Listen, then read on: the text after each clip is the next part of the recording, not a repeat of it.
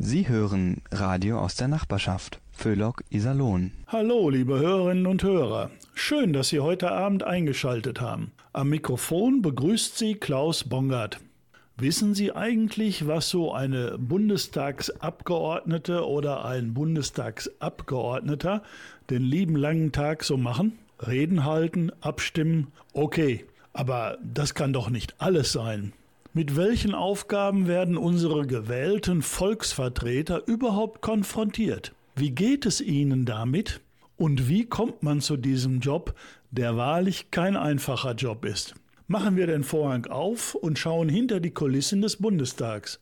Dazu habe ich einen Gast eingeladen, den Sie vermutlich alle kennen. Herzlich willkommen, Dagmar Freitag. Hallo, Herr Bongard, vielen Dank für die Einladung. Frau Freitag, 26. Oktober 21. 27 Jahre Parlament. Wie haben Sie den Tag erlebt? Das war nämlich Ihr letzter Tag im Parlament. Ja, das war in der Tat der allerletzte Tag meiner beruflichen Laufbahn. An dem Tag hat sich der neue Deutsche Bundestag konstituiert und das war somit eben auch der Tag, an dem wir Alten in Anführungsstrichen ausgeschieden sind. Ja, es waren schon gemischte Gefühle, muss ich zugeben, obwohl ich ja selber entschieden hatte, im Jahr 21 nicht wieder zur Bundestagswahl anzutreten. Und ich hatte mich auch gedanklich, innerlich, wie ich finde, gut darauf vorbereitet. Aber trotzdem war es dann doch nochmal ein Wendepunkt in meinem Leben. Denn ähm, erstens habe ich immer gerne gearbeitet. Erst als Lehrerin, später als Abgeordnete. Ja, und zweitens war mir völlig klar, ich sitze jetzt in Simmern im Sessel, schaue Phoenix und in Berlin passiert das, was ich 27 Jahre meines Lebens gemacht habe. Und ja, da war schon ein bisschen Wehmut auch mit dabei. Aber ich denke, meine Entscheidung war trotzdem richtig. Man muss wissen, wann man aufhören soll. Schön, aber ich frage trotzdem mal nach, was ist die größte Wehmut rückblickend? Oder anders gefragt, was vermissen Sie am meisten? Den den Kontakt zu den unterschiedlichsten Menschen in meinem Wahlkreis. Ich bin ja sehr viel in den sitzungsfreien Wochen, an den Wochenenden immer unterwegs gewesen. Sie wissen, mein Wahlkreis hatte neun Städte, es ging ja weit über Iserlohn hinaus. Und ähm, das vermisse ich schon ein wenig. Ich treffe zwar noch ganz viele Leute, wenn ich mal in Iserlohn in der Fußgängerzone bin, in Menden bin oder sonst wo in den Städten des Wahlkreises. Aber diese Gespräche, dieser Austausch, sich auch um Probleme kümmern können, ja, das fehlt schon ein bisschen. Frau Freitag, Sie haben mir eine Musikliste geschickt. Sie haben also die Musik dieser Sendung ausgewählt und wenn ich diese Liste so sehe, steckt da eine Absicht hinter. Vielleicht ganz kurz für unsere Hörer, warum die Titel, die jetzt kommen? Aus zwei Gründen. Ich gehöre einer Generation an, die selber nie Krieg erlebt hat. Und mir ist bewusst, was das für ein unfassbares Privileg ist. Ich gehöre auch einer Generation an, die politisch sozialisiert worden ist mit Protesten gegen den Vietnamkrieg und auch mit der Musik, die sich damit auseinandersetzte. Und jetzt haben wir wieder Krieg auf europäischem Boden. Und ähm, ich habe gedacht, es passt eigentlich ganz gut, dass ich Titel auswähle, die mich als Jugendliche auch wirklich persönlich dazu gebracht haben, mich mit dem Thema Krieg und Frieden auseinanderzusetzen. Und es schlägt gleichzeitig die Brücke zur heutigen Zeit. Wir starten deshalb mit John Lennon, Imagine. Und ich finde eine Textzeile sehr schön in diesem Lied. Alle Menschen leben in Frieden.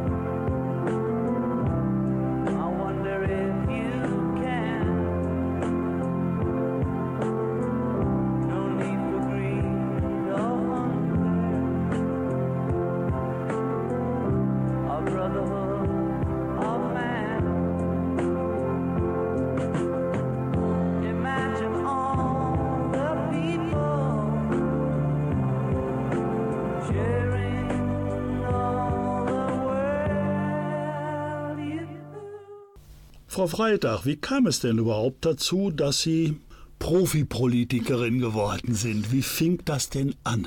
Also ich könnte jetzt sagen, ich bin eigentlich ein Zufallsprodukt gewesen. Das war nie geplant. Also ich habe ja einen normalen Beruf gelernt. Ich war Realschullehrerin in Schwerte und ähm, war auch ziemlich fest der Überzeugung, dass das den Rest meines Berufslebens ausmachen würde. Was ich allerdings gemacht habe, war ein bisschen Kommunalpolitik hier in Iserlohn in meiner Heimatstadt. Ich war erst sachkundige Bürgerin, später Ratsmitglied für Sümmern. Und da hat mich mein Vorgänger als SPD-Abgeordneter, nämlich Heinz-Alfred Steiner, der ebenfalls in unserer Iserlohner Ratsfraktion Mitglied war. Da hat er wohl meine Arbeit beobachtet. Kurzum, er hat mich 1993 angerufen und mir mitgeteilt, er wolle nicht wieder bei der Bundestagswahl 94 kandidieren ob ich mir das vorstellen könne. Und ehrlich gesagt, ich konnte mir überhaupt nichts vorstellen, weil das in meiner persönlichen Lebensplanung nie irgendeine Rolle gespielt hat. Also Sie sehen schon, ich gehöre nicht zu denen, die mit 14 in die Politik gegangen sind, mit dem einzigen Ziel, möglichst schnell in den Deutschen Bundestag zu kommen. Man hört ja immer wieder aus allen Parteien im Übrigen, dass es diese Fälle auch gibt.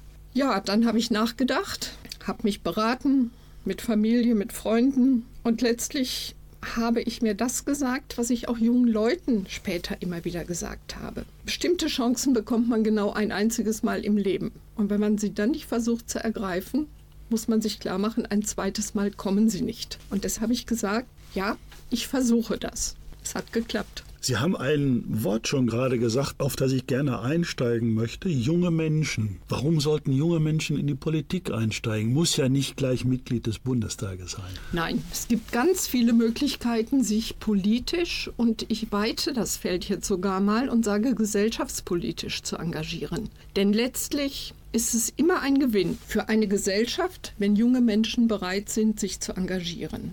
Das kann im Sportverein sein, das kann bei Bürger helfen Bürgern sein. Das kann aber auch in einer politischen Partei sein. Und ich glaube, eins ist wichtig, dass man jungen Menschen erklärt, meckern, kritisieren alleine hilft nicht. Gestalten kann ich nur, wenn ich dahin gehe, wo ich auch mitbestimmen kann. Und die Rahmenbedingungen unseres Lebens in Deutschland werden nun mal von der Politik bestimmt. Und von daher ist es eigentlich für mich logisch, dass ich jungen Menschen sage, engagiert euch und versucht in einer demokratischen Partei für eure Überzeugungen zu kämpfen. Und ich sage auch immer gleich eins dazu. Man wird nie eine Partei finden, mit der man 100 Prozent übereinstimmt. Das ging mir genauso. Glauben Sie nur nicht, dass ich mit allem immer glücklich gewesen wäre, was in der SPD auf Parteitagen beschlossen worden ist. Dann haben wir ja jetzt den direkten Kontakt zum eigentlichen Arbeit im Bundestag. Weiß ich, sind Sie bereit, uns mal so einen Konflikt, der sich dann abspielt, zu schildern, wo Sie sagen, das war Partei, ich sag mal Programm, und ich habe das anders gesehen? Da gibt es unterschiedliche Beispiele. Häufig versucht man diesen Konflikt dann so zu lösen, dass man einem Gesetzentwurf zustimmt aber eine persönliche Erklärung dazu abgibt, die auch im Protokoll des Bundestages veröffentlicht wird. Das kann die Öffentlichkeit also auch nachlesen, wo man seine eigenen Bedenken schildert und begründet, warum man möglicherweise aus übergeordneten Gründen einem Gesetzentwurf aber dennoch zugestimmt hat.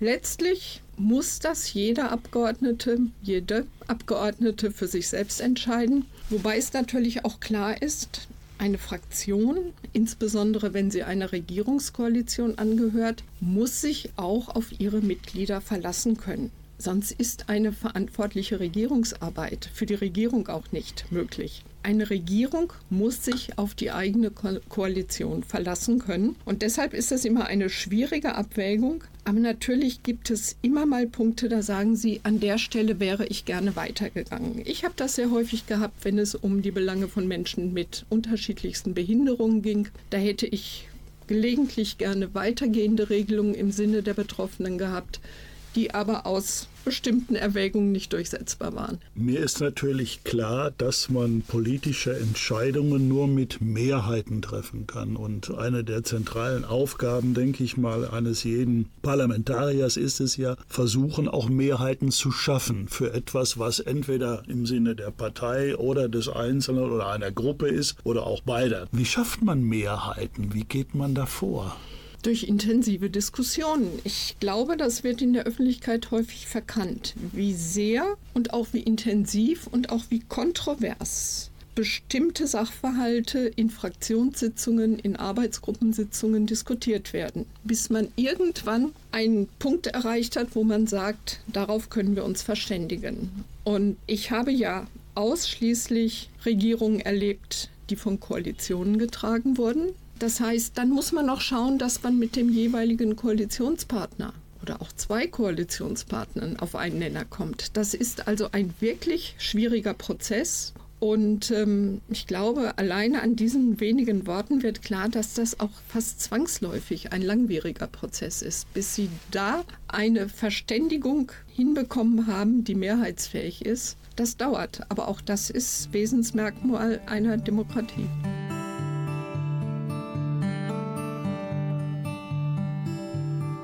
Where have all the flowers gone? Long time passing. Where have all the flowers gone? Long time ago. Where have all the flowers gone? Picked by young girls, everyone. When will they ever learn? When will they ever learn? Where have all the young girls gone? Long time passing. Where have all the young girls gone? Long time ago. Where have all the young girls gone? Gone to young men, everyone.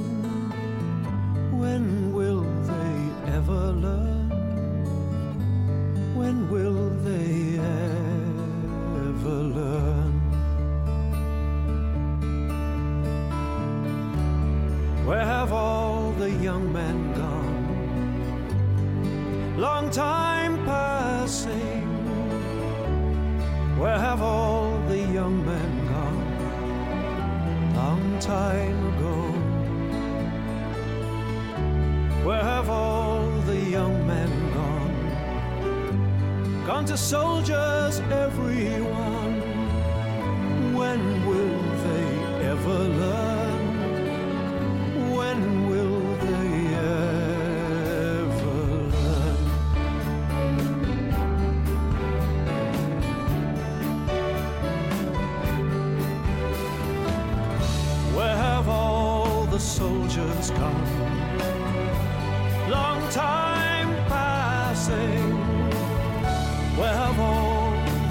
Soldiers gone?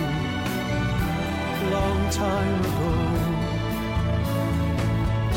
Where have all the soldiers gone? They've gone to graveyards, everyone. When will they ever learn?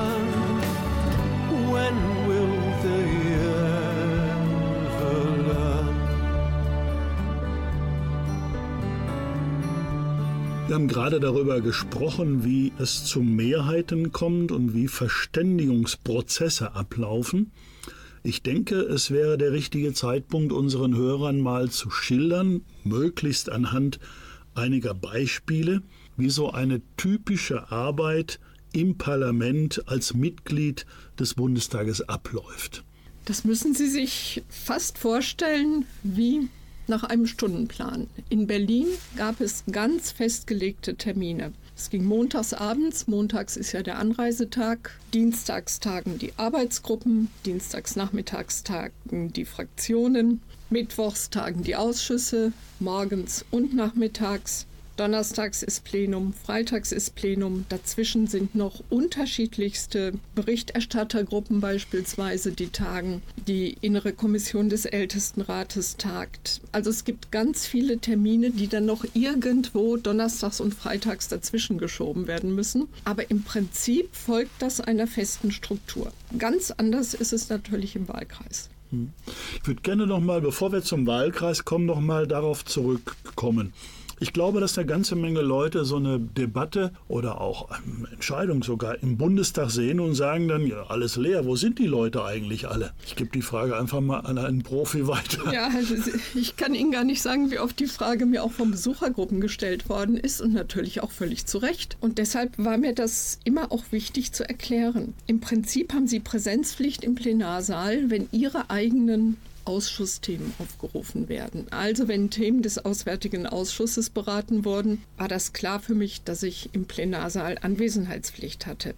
Das gilt für alle anderen Ausschüsse auch. Aber ansonsten sind sie zwar nicht unbedingt im Plenarsaal, aber sie sind auch nicht äh, auf dem Kudamm shoppen. Sie sind im Büro oder sie sind in Arbeitsgruppen. Zum Beispiel hat donnerstags sehr häufig die Berichterstattergruppe für internationale Austauschangelegenheiten getagt. Mittwochs hat die Kommission des Ältestenrates getagt, die innere Kommission, in der ich auch Mitglied war. Donnerstags kommen bevorzugt Besuchergruppen aus dem Wahlkreis, weil die dann gleichzeitig auch die Chance haben, eine Stunde ins Plenum zu kommen. Aber sie treffen sich natürlich mit ihren Besuchergruppen. Sie nehmen die in Empfang, diskutieren eine Stunde mit der Besuchergruppe. Also es ist ganz vieles zu erledigen, was sie aber eben nicht im Plenarsaal machen können. Rein theoretisch kann ich mich auch mit meinem iPad in den Plenarsaal setzen und da E-Mails aus dem Wahlkreis beantworten. Dann heißt es aber wieder, guckt die Daddeln alle nur auf dem iPad oder auf dem Handy rum. Also kurzum, ich nehme jedenfalls für mich in Anspruch, wenn ich donnerstags und freitags nicht im Plenarsaal zu sehen war, dann habe ich trotzdem gearbeitet. Und zwar im Paul-Löbe-Haus, da wo mein Büro war. Kommen wir zum Wahlkreis. Ich finde das ja so grundsätzlich eigentlich so eine Zweiteilung oder Trennung auf der einen Seite die parlamentarische Arbeit, auf der anderen Seite der Wahlkreis. Wie haben Sie das erlebt? Naja, es ist für uns Nordrhein-Westfalen beispielsweise ja auch schon eine gewisse räumliche Trennung. Es gab schon viele Momente, da habe ich die Berliner, die Brandenburger, auch noch die Hamburger beispielsweise, die sehr schnell alle in Berlin im Reichstag sein können, in ihren Büros sein können, beneidet. Die Bayern wir NRWler haben dann natürlich andere logistische Probleme zu bewältigen, zumal die Fahrten mit der Deutschen Bahn auch nicht immer nur das helle Vergnügen gewesen sind, was die Pünktlichkeit anging. Also kurzum, es war schon ein bisschen ein Leben in zwei Welten oder auch zwischen zwei Welten. Aber der Wahlkreis ist eigentlich das, was für mich immer den Kern meiner Arbeit ausgemacht hat. Ich habe im Prinzip nie eine Karriere in Berlin verfolgt. Das hätte mir zu viel Zeit für den Wahlkreis weggenommen. Dann hätte ich nicht mehr diese Zeit gehabt, jedes Wochenende bei Veranstaltungen äh, zu sein. Von daher, diese Wahlkreisarbeit war etwas, was mich auch persönlich in meinem Denken und letztlich auch in meinem Handeln weitergebracht hat. Ich habe ja Menschen getroffen, die ich sonst nie im Leben getroffen hätte bin mit Problemen konfrontiert worden, von denen ich wahrscheinlich sonst eher wenig erfahren hätte. Ich ähm, gebe Ihnen mal ein Beispiel. Ich hatte eine Gruppe von Menschen mit Sehbehinderungen, Blinde und mit Sehbehinderungen in Berlin. Mit Hilfe des Berliner Blindenvereins haben wir eine viertägige Tour durch Berlin für diese Gruppe aus dem Wahlkreis organisiert. Alleine hätten wir das überhaupt nicht gekonnt. Und dann gab es ein Gespräch mit der Gruppe. Und dann hieß es, das war toll. Und dann kam das Aber. Aber wir wissen immer noch nicht, wie unser Parlamentsgebäude aussieht. Habe ich gesagt, ja. Aber was soll ich tun? Und da haben die gesagt, da gibt es eine Lösung für. Wir brauchen ein Tastmodell des Reichstagsgebäudes. Aha. Und dann habe ich mich schlau gemacht habe diesen Antrag in die innere Kommission des Ältestenrates eingebracht, dass der Bundestag bitte ein Tastmodell für blinde Menschen in Auftrag geben soll. Das habe ich übrigens mit Gerda Hasselfeld von der CSU ausgehandelt. Das war parteiübergreifend perfekt, muss ich sagen.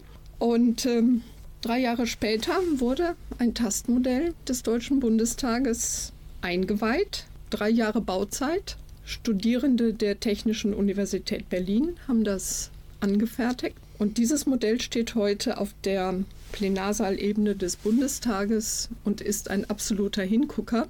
Und ähm, bin ein bisschen stolz drauf, dass Deutschland eines der wenigen Länder ist, das ein Tastmodell seines Parlamentsgebäudes für Menschen mit Behinderungen hat. Wissen Sie, welche Aussage ich gerade wirklich schön fand?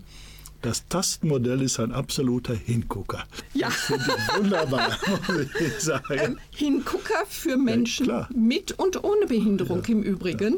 Das ist das Faszinierende. Auch Sehende sagen sofort, warum steht das hier? Man kann Ja. also auch erklären, warum das Teil da steht. Und das erzähle ich so gerne als Beispiel, wenn ich Leuten sage, es lohnt sich, mit seinen Abgeordneten zu reden. Die hören nämlich zu und überlegen, was sie aus den Anregungen machen können. Ich komme trotzdem nochmal zurück zu Ihrem Wahlkreis. Was sind so typische Veranstaltungen, äh, zu denen Sie dann eingeladen werden oder wo auch umgekehrt jemand sagt, Mensch, da müssen Sie hin, das geht gar nicht anders, da müssen wir präsent sein. Ja, es gibt ähm, alle möglichen äh, Varianten. Von den Grußworten bei Jubiläen über Startschüsse und Siegerehrungen bei Sportveranstaltungen, Weihnachtsfeiern, Sommerfeste, Einladungen von Interessenvertretern, seien es Arbeitgeber, seien es Gewerkschaften, wo dann auch mal Tacheles geredet wird, weil man mit Menschen und Problemen konfrontiert äh, wird, die in Berlin gelöst werden sollen. Und nicht immer konnte ich sagen, ja, ich teile Ihre Auffassung. Das gab es auch schon mal, dass man mit unterschiedlichen Auffassungen wieder auseinanderging. Aber ich glaube, das Entscheidende ist immer die Bereitschaft zum Gespräch. Also kurzum, es war ein ganz bunter Strauß von, von Veranstaltungen.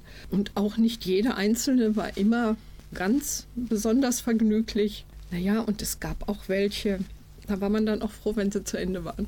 Ist das ein Aspekt, den ich als Stress in Ihrem Beruf bezeichnen würde? Ich glaube, es kommt immer sehr darauf an, wie der oder diejenige selbst damit umgeht. Ich muss dazu sagen, dass ich über eine sehr robuste Gesundheit verfüge.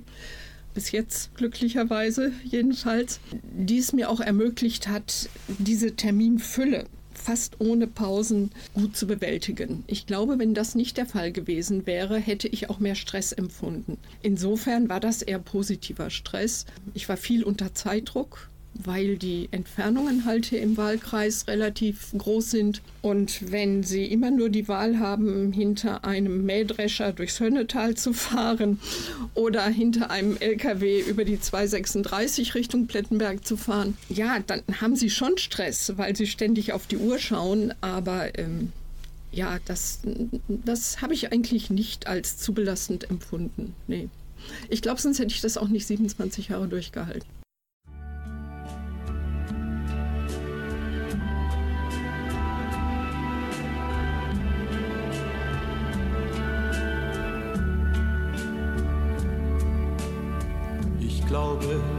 Dass der Acker, den wir pflügen, nur eine kleine Weile uns gehört. Ich glaube nicht mehr an die alten Lügen. Er wäre auch nur ein Menschenleben wert. Ich glaube, dass den Hungernden zu speisen besser dient als noch so guter Rat. Ich glaube, Mensch sein und es auch beweisen, das ist viel nützlicher als jede Heldentat.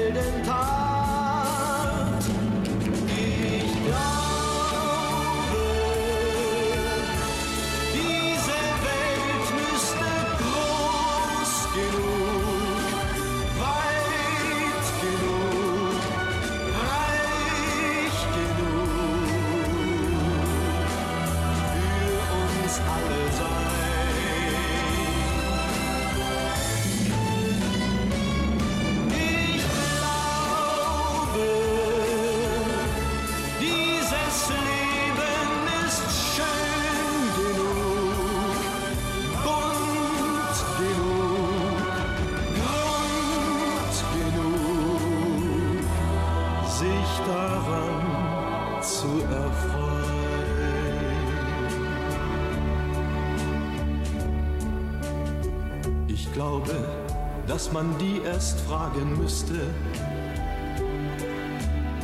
mit deren Blut und Geld man Kriege führt. Ich glaube, dass man nichts vom Krieg mehr wüsste, wenn wer ihn will, ihn auch am meisten spürt. Ich glaube, dass die Haut und ihre Farben den Wert nicht eines Menschen je bestimmt. Ich glaube, niemand brauchte mehr zu darben,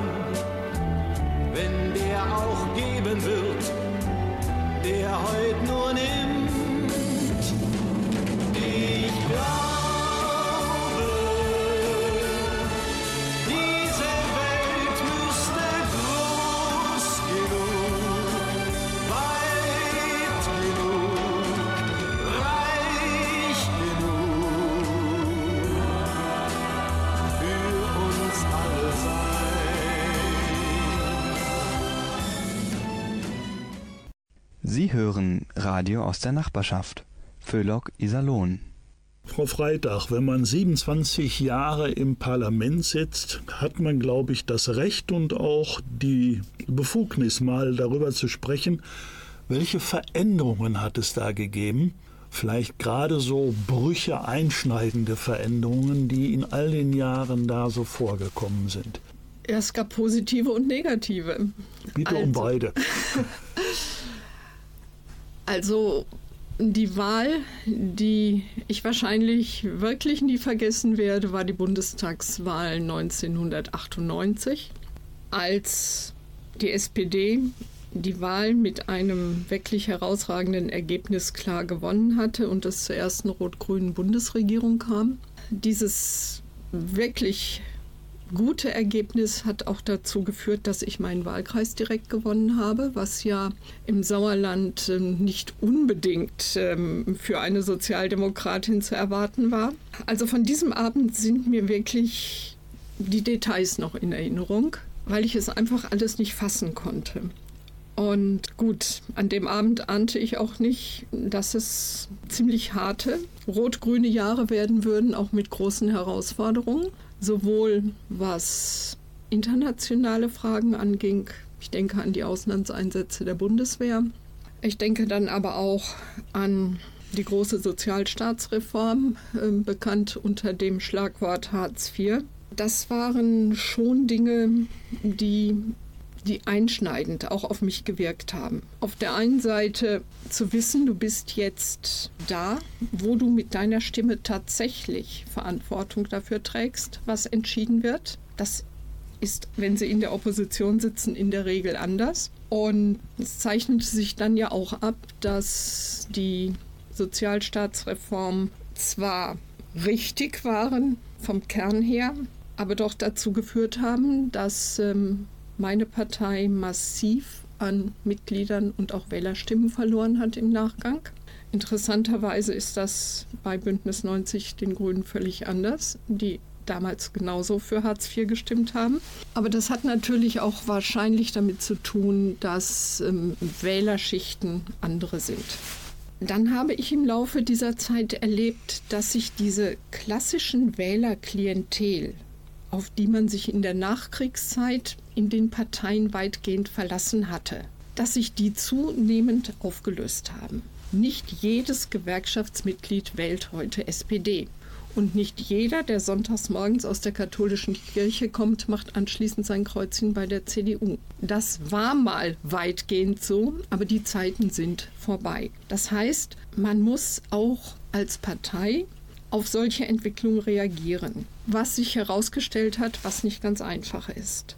Dann gab es aber auch Highlights, die, die meine weitere politische Arbeit mit beeinflusst haben. Ich denke an Nelson Mandela 1996 im Deutschen Bundestag. Da stand jetzt dieser Mann, dieser Freiheitskämpfer, dieser Kämpfer gegen die Apartheid in seinem Heimatland Südafrika eingekerkert über viele Jahre auf der Gefängnisinsel Robben Island. Und jetzt stand er als erster schwarzer Präsident seines Landes vor uns und sprach zu uns. Ich habe zwar immer schon ein Interesse für Südafrika gehabt, das hatte aber ähm, familiäre Gründe. Aber seitdem habe ich mich auch speziell für das südliche Afrika interessiert. Das hat Nachwirkungen bis heute. Mittlerweile bin ich mehrmals im Jahr dort, kümmere mich um Projekte in Townships. Also es, es gab so ganz unterschiedliche Dinge, die ich einschneidend empfunden habe. Ein letztes noch, die Stimmung und der Umgang im Parlament ist mit dem Einzug der AfD aus meiner Wahrnehmung furchtbar geworden. Ich habe das als sehr belastend empfunden, was da plötzlich möglich schien an Äußerungen in einem demokratischen Diskurs. Man kann über alles streiten, aber was da mit einer Selbstverständlichkeit geäußert wurde, das hat mich teilweise nur noch angewidert und äh, das hat sich bis heute auch nicht geändert. Ich würde diesen Punkt gerne mal grundsätzlich aufgreifen. Wenn ich so als Bürger eine Übertragung aus dem Parlament oder auch Reden von äh, Leuten, Politikern höre, dann meint man ja immer, bleibt jetzt mal bei SPD und CDU einfach der Praxis halber, die sind sich spinnefeind und äh, gehen gegeneinander vor. Aber ich glaube, die konkrete politische Arbeit geht auch über Parteien hinweg und die ist gar nicht so in Anführungszeichen feindselig. Also es hat sich schon vieles verändert im Umgangston. Auf der anderen Seite, ich habe häufig Spaß dran gehabt, wenn ich Besuchergruppen da hatte, die sagten, mein Gott, da ist ja gar nichts mehr los im Plenarsaal. Denken Sie mal an Wehner und an Strauß. Das waren noch Zeiten. Und dann kommt die nächste Gruppe und sagt, also ganz ehrlich, wie Sie miteinander im Plenarsaal umgehen, das geht ja gar nicht. Also es gibt da ganz unterschiedliche Empfindungen auch in der Bevölkerung, wie man eigentlich politisch streiten sollte. Eine harte, auch im Ton, harte Auseinandersetzung muss eine Demokratie aushalten. Da habe ich überhaupt kein Problem mit. Aber wenn es an Fake News geht, an Demagogie und ähnliche Dinge, da hört es dann für mich in einem demokratischen Parlament auf. Aber wir sehen natürlich, dass so etwas hoffähig geworden ist. Ich ähm, werfe häufig einen Blick über den großen Teich USA. Wenn man sieht, wie sich auch dort politische Kommunikation seit dem Erstarken der Tea Party innerhalb der Republikaner und speziell seit der Präsidentschaft von ähm, Donald Trump verändert hat, kann einem das nur Angst machen. Und genau solche Töne hören wir aber mittlerweile eben auch seit dem Einzug der AfD im, in unseren Parlamenten. Sie sind ja auch in den Landesparlamenten vertreten. Und ja, das ist nicht gut. Ich habe jetzt im Fernsehen aus den USA eine Übertragung gesehen. Da wurde eine Frau gezeigt, die sagte, man müsste die Clintons enthaupten. So etwas wird heute einfach so vor laufenden Kameras gesagt und es scheint nicht widersprochen zu werden. Das ist etwas, was mir schon Angst macht, was die politische Diskussionsform auch in unserem Land angeht.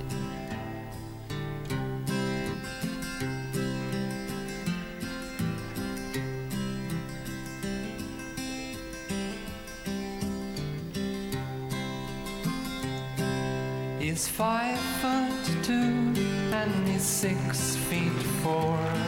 He fights with missiles and with spears. He's all of 31 and he's only 17. He's been a soldier for a thousand years. He's a Catholic, a Hindu, an atheist, a Jain a Buddhist and a Baptist and a Jew. And he knows he shouldn't kill, and he knows he always will. Kill you for me, my friend, and me for you. And he's fighting for Canada, he's fighting for France, he's fighting for the USA. And he's fighting for the Russians, and he's fighting for Japan. And he thinks we'll put an end to war this way. And he's fighting for democracy, he's fighting for the Reds. He says it's for the peace of us all. He's the one who must decide who's to live and who's to die, and he never sees the writing on the wall. But without him, how would Hitler have condemned him at Laval? Without him, Caesar would have stood alone. He's the one who gives his body as a weapon of the war. And without him, all this killing can't go on. He's the universal soldier, and he really is to blame. His orders come from far away no more. They come from here and there, and you and me. And brothers, can't you see? This is not the way we put the end to war. Frau Freitag, ein ganz anderes Thema. Ja, ich glaube, beschäftigt auch viele Bürger. Politiker im Wahlkampf. Hört sich ja so martialisch an. Wie sieht das real aus? Ja, ich glaube, da wird Ihnen jeder Wahlkämpfer und jede Wahlkämpferin eine andere Antwort drauf geben. Es gibt ganz viele, die sagen, ich liebe Wahlkampf. Dazu habe ich nie gehört. Nicht, dass ich die Auseinandersetzung mit den Konkurrentinnen und Konkurrenten gescheut hätte, aber ich habe das immer für sehr problematisch gehalten, Dinge zu verkünden, von denen ich zwar wusste, sie sind die Idealvorstellung meiner Partei. Sie werden aber in einer Koalition nur sehr schwer umsetzbar sein. Das habe ich einfach im Laufe der Zeit auch gelernt, was Wahlkampf angeht. Ich bin also immer dazu übergegangen und habe hinterher sehr deutlich gemacht, das würden wir gerne machen, vorausgesetzt wir finden Koalitionspartner, die das auch mittragen. Und Sie werden nie Koalitionspartner finden, die eins zu eins Positionen der anderen Partei übernehmen. Von daher muss man, glaube ich, ganz deutlich und vor allen Dingen auch ehrlich in jedem Wahlkampf sagen, das ist die Idealvorstellung und ich werde versuchen, möglichst viel davon in der politischen Arbeit umzusetzen. Ich glaube, darauf hat der Wähler und die Wählerin einen Anspruch, dass man das von vornherein offen kommuniziert. Und was Wahlkampf angeht und Aussagen, das ist das eine. Aber wie schnell sich die Realität ändert, haben wir jetzt gesehen. Das, was im Koalitionsvertrag der Ampelkoalition steht, ist eigentlich spätestens am 24. Februar dieses Jahres mit dem Überfall Putins auf die Ukraine Makulatur geworden. Das Schöne in einer funktionierenden Demokratie ist, die Wählerinnen und Wähler haben ja in unserem Land alle vier Jahre das Privileg, ich will das mal ruhig so nennen, eine neue Regierung wählen zu können. Und das ist auch die Aufgabe, zu bewerten, wie hat die noch amtierende Regierung unter den gegebenen Zuständen der letzten vier Jahre ihre Arbeit gemacht. Gut, dann wähle ich sie wieder. Schlecht, dann wähle ich eine andere demokratische Partei. Also ich glaube, das ist das Entscheidende, dass die Menschen das als Privileg betrachten und dieses Wahlrecht auch wahrnehmen. Denn da komme ich zurück auf das, was ich eingangs gesagt habe. Zu Hause sitzen und meckern ändert überhaupt nichts. Wählen gehen und jede einzelne Stimme zählt. Ich habe 2013 diesen Wahlkreis mit 53 Stimmen Vorsprung gewonnen. Es war der knappste Wahlkreis Deutschlands. 0,04 Prozent bei den Erststimmen. Und das habe ich immer als Beispiel genommen, um zu sagen, da hat wirklich jede Stimme gezählt. Und ähm, das ist auch mein Appell schon jetzt an unsere Zuhörer und Zuhörerinnen. Egal wann die nächsten Wahlen sind, wählen Sie. Frau Freitag, Ihre Schwerpunkte im Parlament. Worum haben Sie sich intensiv gekümmert? Zwei Bereiche.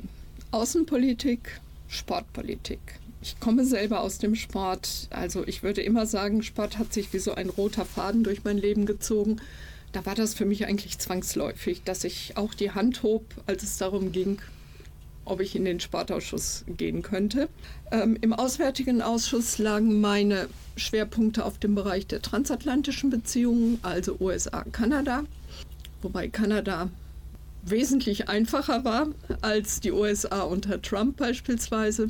Und das südliche Afrika, wo ich mich ähm, mit den Problemen auseinandergesetzt habe, wo Deutschland unterstützen kann, was die Gewinnung von Energie angeht, mal abseits von Kohle.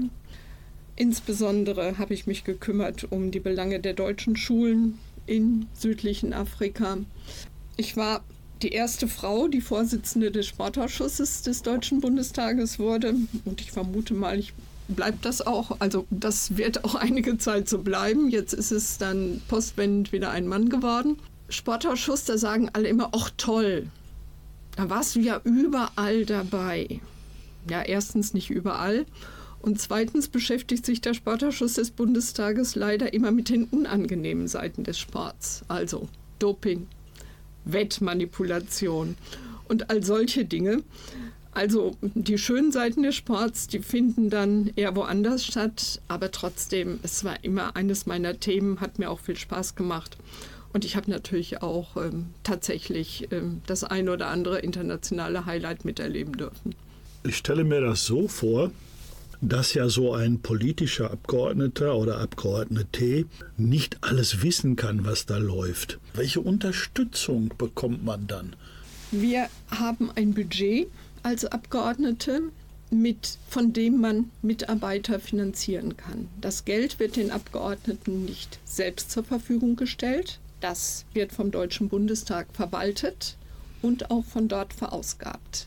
Die Abgeordneten selber haben keinerlei Zugriff auf dieses für alle gleiche Budget. Und innerhalb dieses Budgets machen die Abgeordneten aber die Arbeitsverträge selbst mit ihren Mitarbeiterinnen und Mitarbeitern. Man muss halt bei der Vertragsgestaltung und der Dotierung darauf achten, dass man im Gesamtrahmen bleibt. Aber die letzte Entscheidung, wie welche Aussage getroffen wurde, wie welche Rede gehalten wurde, wie welches Antwortschreiben rausging, die habe ich grundsätzlich getroffen, aber auf der Basis dessen, was mein Team vorbereitet hatte.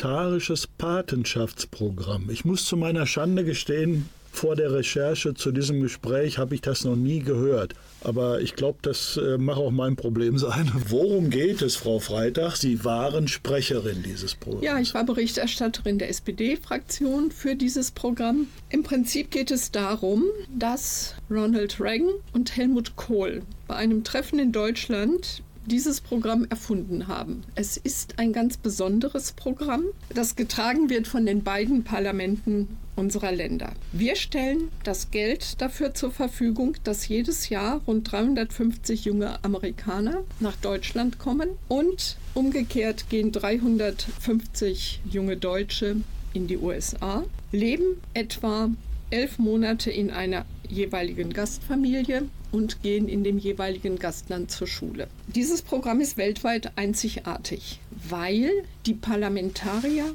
die Patenschaften übernehmen für die jungen Leute. Das heißt also, wenn ich aus meinem Wahlkreis eine junge Bewerberin, einen Bewerber ausgewählt hatte, das hat bei mir immer mit persönlichen Interviews stattgefunden. Also nach intensiven persönlichen Interviews habe ich immer einen Jugendlichen, eine Jugendliche auswählen können, die dann in die USA ging. Wenn es passte auf meinen USA-Reisen, habe ich meinen Stipendiaten auch in den USA getroffen. Und als gelernte Lehrerin habe ich natürlich an so einem Programm immer besondere Freude gehabt. Frau Freitag, ich sage es mal im Schlagwort. Frau Freitag ohne Politik, geht das überhaupt?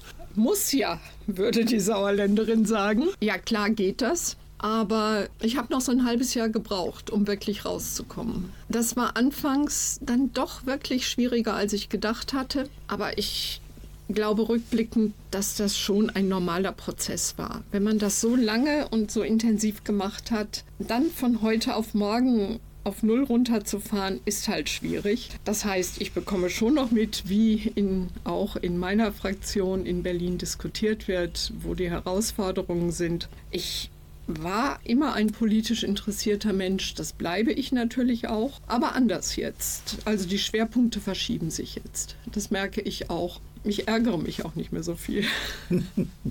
Was macht Frau Freitag als Rentnerin jetzt? Außer Phoenix schauen, wie Sie eben gesagt haben. Ja, sagen wir mal so, ich habe jetzt doch so die eine oder andere Erkenntnis in diesem letzten Jahr gewinnen können. Also nur sümmern, das geht nicht. Zumindest noch nicht. Das können so einem alten Summeraner wie mir nicht sagen. Äh, da werde ich dann doch auf die Dauer noch ein bisschen nervös. Ja, das hat natürlich viel damit zu tun, dass ich eben diese vielen internationalen Kontakte hatte, die ich auch weiter pflege. Ich betreue weiter Bildungsprojekte für benachteiligte Kinder in Townships in Südafrika und es gibt jetzt auch ein neues Projekt in Namibia. Ich habe nach wie vor meine USA-Kontakte, also kurzum, ich schaue, dass ich jetzt das tun kann, was ich tun möchte. Und der große Vorteil ist jetzt, ich kann es auch tun, wann ich möchte. Also das ist etwas, was ich zunehmend schätze. Also ich reise gerne, ich fotografiere gerne, ich äh, sitze an regnerischen Sumeraner Tagen und mache meine Fotobücher weiter ja, also ein bisschen zu tun habe ich noch und mittlerweile fühle ich mich sehr wohl damit. Frau Freitag, ich wünsche Ihnen, dass Sie diese Rentenunruhezeit noch lange genießen können und dass Sie auch als Rentnerin noch Politik machen. Ja, vielen Dank. Ich bedanke mich ganz herzlich bei Ihnen. Ja, ich sage auch danke, dass ich heute dabei sein durfte. Ganz schön bunt gemischt, das Aufgabenfeld einer Bundestagsabgeordneten. Und machen wir uns doch mal bewusst, wählen ist ein Privileg und damit doch eigentlich ein Muss. Noch besser ist sich gesellschaftlich engagieren, wo und wie auch immer Sie möchten. Und wer die Gesellschaft mitgestalten will, der sollte in einer Partei aktiv werden. Ich wünsche Ihnen noch einen schönen Abend und sage Tschüss für heute. Wenn Sie die Sendung noch einmal hören möchten, kein Problem. Auf unserer Bürgermedien-Plattform nrvision.de. Den genauen Link finden Sie auf unserer Homepage radio- isalon.de.